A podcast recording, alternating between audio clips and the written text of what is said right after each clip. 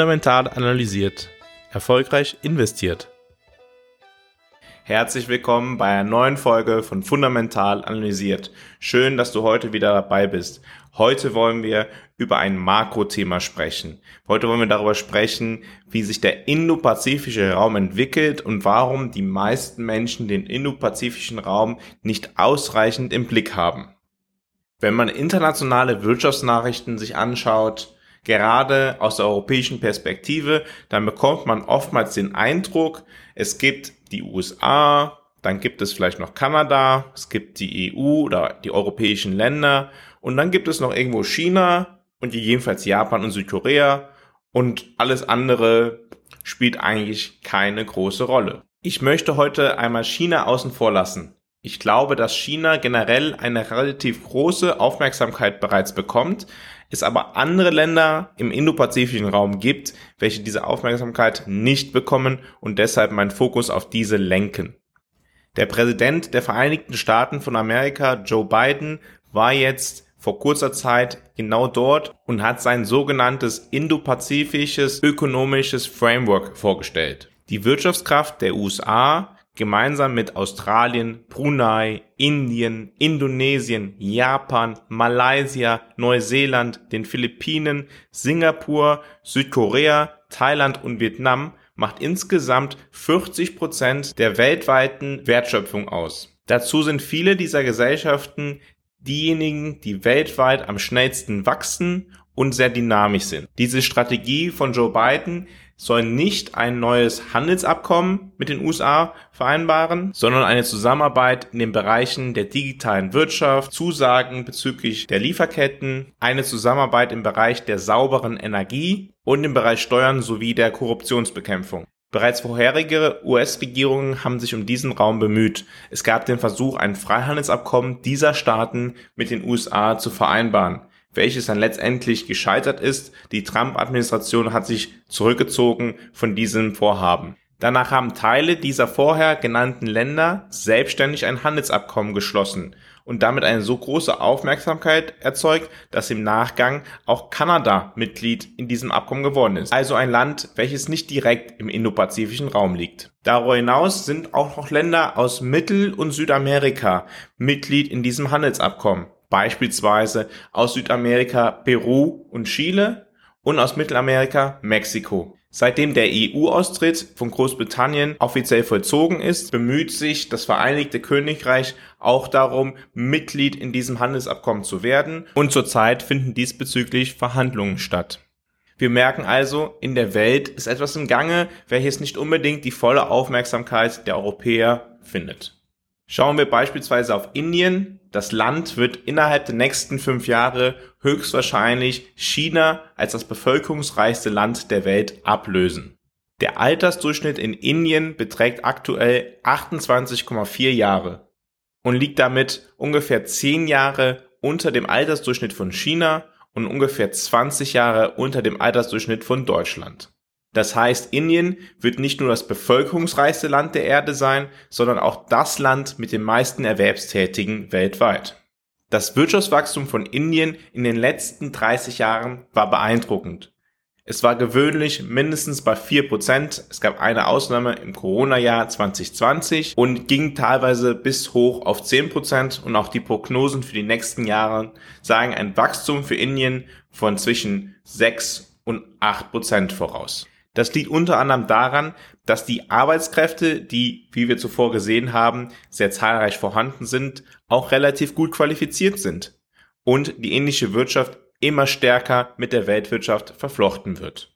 Eine weitere positive Eigenschaft in Indien ist, dass die Träger des Wirtschaftswachstums anders als in China vor allem private Unternehmen sind. Ebenso wird das Know-how, welches ausländische Firmen ins Land bringen, deutlich stärker respektiert und dementsprechend ist der Anreiz für ausländische Firmen noch größer, in Indien zu investieren.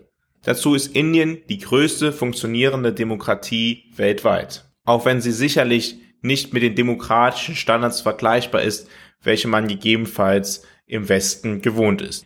Indien importiert vor allem Rohöl und elektronische Güter sowie zu einem nicht unwesentlichen Teil Gold und exportiert vor allem technische Güter, Edelsteine und Juwelen sowie Produkte aus Rohöl und Textilien. Gemessen an der Bevölkerungszahl ist Indonesien der drittgrößte Staat Asiens und der viertgrößte Staat der Welt. In Indonesien leben ca. 275 Millionen Menschen. Und auch die indonesische Bevölkerung ist verhältnismäßig jung. Sie ist 29,7 Jahre im Durchschnitt alt. Seit dem Jahr 2000 verzeichnet Indonesien ein relativ konstantes Wachstum von um die 5 bis 6 Prozent, auch hier mit der Ausnahme des Corona-Jahres 2020. Auch für die Zukunft werden Wachstumsraten von um die 5 Prozent prognostiziert. Indonesien verfügt über die 16 stärkste Wirtschaft der Welt und hat immer noch einen relativ großen Agrarsektor. 13 Prozent des Bruttoinlandsproduktes wird im Agrarbereich erzielt und 27 Prozent der Arbeitskräfte arbeiten tatsächlich im Agrarbereich. Indonesien ist der zweitgrößte Produzent von Naturkautschuk und weitere landwirtschaftliche Produkte, die in Indonesien hergestellt werden, sind Reis, Zuckerrohr, Kaffee, Tee, Tabak, Palmöl und Gewürze. Im Industriesektor arbeiten 22,6 Prozent der Arbeitskräfte in Indonesien. Dieser trägt allerdings 38,2 Prozent zum Bruttoinlandsprodukt bei. In Indonesien werden vor allem Textilien, Zement, chemische Düngemittel, elektronische Produkte, Gummireifen, Kleidung und Schuhe produziert. Der wichtigste Sektor in Indonesien ist der Dienstleistungssektor. Dieser trägt 44,4 Prozent zum Bruttoinlandsprodukt bei. Dabei liegt der Hauptfokus auf den Bereichen Tourismus und Bankwesen. Die wichtigsten Exportprodukte von Indonesien sind Kohlebriketts, Palmöl, Erdölgas, Kraftfahrzeuge und Gold. Wenn wir neben Gold auf andere Rohstoffe schauen, dann stellen wir fest, dass Indonesien über die größten Nickelreserven der Welt verfügt. Darüber hinaus ist Indonesien ein wichtiger Erzeuger mehrerer anderer wichtiger Metalle wie Bauxit, Zinn oder Nickelerz. Aktuell besonders relevant ist, dass Indonesien der siebtgrößte Produzent von Flüssigerdgas ist. Wenn auf russisches Erdgas verzichtet werden soll, muss das Erdgas ja irgendwo herkommen. Aktuell auch relevant ist, dass Indonesien der größte Produzent und Exporteur von Palmöl ist. Es ist also relativ offensichtlich, warum es sich lohnt, einen Blick auf Indonesien zu werfen. Schauen wir auch auf ein Land, von dem wir gewöhnlich etwas mehr erfahren als von anderen Ländern in Südostasien, allerdings auch nicht so viel. Schauen wir auf Japan. Japan hat ca. 120 Millionen Einwohner und ist das älteste Land der Welt. Das Durchschnittsalter der Bevölkerung beträgt über 48 Jahre und ist damit das einzige Land auf der Welt, welches noch älter ist als Deutschland. Japan ist eines der Länder der Welt mit dem höchsten Vermögen. Insgesamt steht es, wenn man alle Länder vergleicht, auf Platz 3 beim weltweiten nationalen Gesamtvermögen. Nur in den USA und in China gibt es noch mehr Vermögen. Und auch wenn man es pro Kopf berechnet, stellt man fest, dass die Japaner unter den Top 10 Nationen sind bezüglich des Medianvermögens der Bevölkerung. Das Wirtschaftswachstum in Japan war in den letzten 30 Jahren sehr gering. Die krasse demografische Entwicklung in Japan wird natürlich auch dazu führen, dass das Arbeitskräfteangebot in Japan selber geringer werden wird. Das liegt auch daran, dass die Japaner mehr oder weniger keine Migration nach Japan zulassen. Der Anteil der Ausländer in Japan beträgt nur zwei Prozent der Bevölkerung. Die japanische Wirtschaft ist sehr stark dienstleistungsgeprägt. Der Dienstleistungssektor macht circa 69 Prozent der Industrie aus. Die Industrie macht einen Anteil von 30 Prozent des Bruttoinlandsproduktes aus und 1% des Bruttoinlandsproduktes ist auf die Agrarindustrie zurückzuführen. Japan exportiert vor allem Transportvehikel wie beispielsweise Busse oder Autos sowie im großen Stil Maschinen. Der wichtigste Handelspartner von Japan ist China. Auch wenn das Verhältnis ab und an etwas schwierig ist, gehen 22,1 Prozent der Exporte Japans nach China und die Importe aus China machen 25,8 Prozent der Gesamtimporte von Japan aus. Wir können nicht auf Japan schauen ohne darauf zu blicken, welche Geldpolitik dort gemacht wird. Der japanische Staat ist mittlerweile zu über 260 Prozent des Bruttoinlandsproduktes verschuldet und ein Großteil dieser Staatsanleihen wird von der japanischen Zentralbank gehalten. Insgesamt leidet Japan darunter, dass die privaten Investitionen im Land sehr gering sind. Blicken wir auch einmal auf das Nachbarland Japans, auf Südkorea. Südkorea hat circa 50 Millionen Einwohner und ein Durchschnittsalter von 43,7 Jahren. Allerdings wird sich das Durchschnittsalter prognosengemäß bis zum Jahre 2050 auf 56,5 Jahre erhöhen. Das heißt, auch in Südkorea droht ein demografisches Problem. Die Geschichte Südkoreas ist sehr interessant, da es ja ein kommunistisches Nachbarland Nordkorea hat. Als der Koreakrieg vorbei war, galt Südkorea als eines der ärmsten Agrarländer der Welt. In wenigen Jahrzehnten gelang es Südkorea zu einer der erfolgreichsten Volkswirtschaften der Welt zu werden.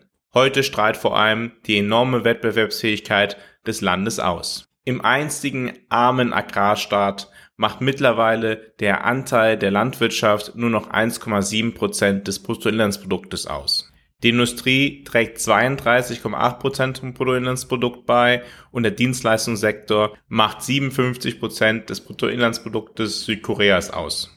Nach Jahrzehnten von sehr starkem Wachstum erlebt Südkorea mittlerweile eine Phase, in dem das Wachstum zwar beständig ist, aber immer weiter zurückgeht. Südkorea ist ein wichtiger Erzeuger von Halbleitern, Motorradfahrzeugen, Computern, Stahl, von Schiffen und von petrochemischen Erzeugnissen. Mit weitem Abstand der wichtigste Handelspartner von Südkorea ist die Volksrepublik China. Korea hat also in den letzten Jahren sehr stark von dem starken Wachstum der Volksrepublik China profitiert. Fassen wir also zusammen. Von den vier bevölkerungsreichsten Ländern der Erde befinden sich drei in Asien. Und wenn wir über den indopazifischen Raum hinausschauen, blicken wir auch auf Pakistan, dann stellen wir fest, dass von den fünf bevölkerungsreichsten Ländern der Welt vier in Asien sind. Darüber hinaus stellen wir fest, dass es verschiedene Länder gibt, die in der Vergangenheit sehr erfolgreich gewirtschaftet haben, sehr viel Kapital akkumuliert haben und die jetzt eine sehr negative demografische Entwicklung zu befürchten haben. Dabei schauen wir vor allem auf Japan und auf Südkorea, aber im selben Maße etwas verzögert auf China. Und wir sehen einige aufstrebende Nationen wie Indien und wie Indonesien, die jeweils eine sehr junge Bevölkerung haben und über viele Arbeitskräfte verfügen. Dementsprechend erscheint es logisch, dass sich momentan viel auf den Süden des indopazifischen Raumes konzentriert. Sowohl die USA als auch Kanada und das Vereinigte Königreich haben diese Entwicklung längst verstanden. Wenn wir über das Thema Portfolioaufstellung nachdenken, dann verstehen wir, dass wenn wir diese Informationen haben über die zukünftige wirtschaftliche Entwicklung, wir versuchen können, diese als Grundlage zu nehmen, um Investitionsentscheidungen zu treffen. Allerdings bedarf es natürlich auch einer viel tieferen Analyse des Wirtschaftsraums der einzelnen Staaten, der nationalen Risiken, der Entwicklung in den Ländern, um eine seriöse Entscheidung treffen zu können. Auch sind die Wirtschaftssysteme gegebenenfalls deutlich anders als in anderen Ländern. Auch der Zugang zum Kapitalmarkt stellt den Anleger, insbesondere in Indien, vor deutliche Schwierigkeiten. Der Kauf einzelner indischen Aktien ist nicht so einfach möglich, wie es der Europäer in Europa oder in den USA gewöhnt ist. Der Kauf passiver Indexfonds könnte das Problem beinhalten, dass diese Indizes schlecht konstruiert sind. Wie so immer gilt aber, wo es besonders große Schwierigkeiten und Risiken gibt, gibt es auch besonders hohe Ertragschancen. Ich hoffe, dass diese Folge dir etwas den Horizont erweitert hat ein tiefes Verständnis von grundsätzlichen demografischen Trends, die jetzt schon absehbar sind, von wirtschaftlichen Entwicklungen, die noch bevorstehen, hilft uns dabei, unsere Einschätzung der verschiedenen Kapitalmärkte möglichst effizient vorzunehmen. Gerade in Märkten, welche nicht so einfach zugänglich für viele Menschen sind, wo die Informationen nicht so klar vorhanden sind, kann Expertenwissen helfen, um auch dort sich vernünftig aufzustellen. Danke, dass du auch heute wieder dabei warst bei Fundamental Analysiert.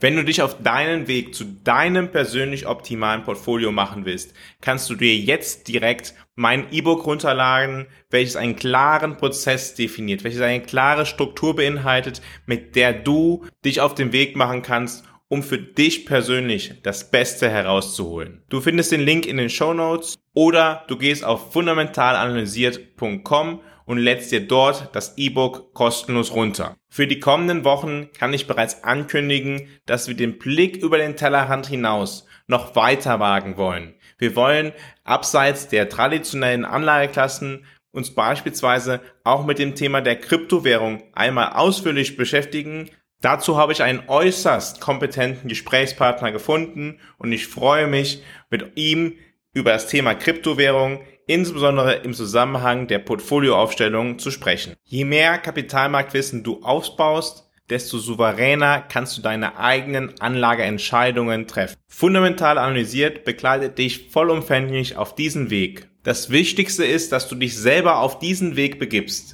dass du diesen Podcast jetzt abonnierst und dass du das E-Book runterlädst und dass du dann die nächsten Schritte für deinen Weg zu deinem optimalen Portfolio gehst. Falls du Fragen hast, kannst du dich jederzeit bei mir melden. Alle Kontaktdaten findest du in den Show Notes und bis zur nächsten Woche verbleibe ich wie immer mit einem fundamental analysiert, erfolgreich investiert.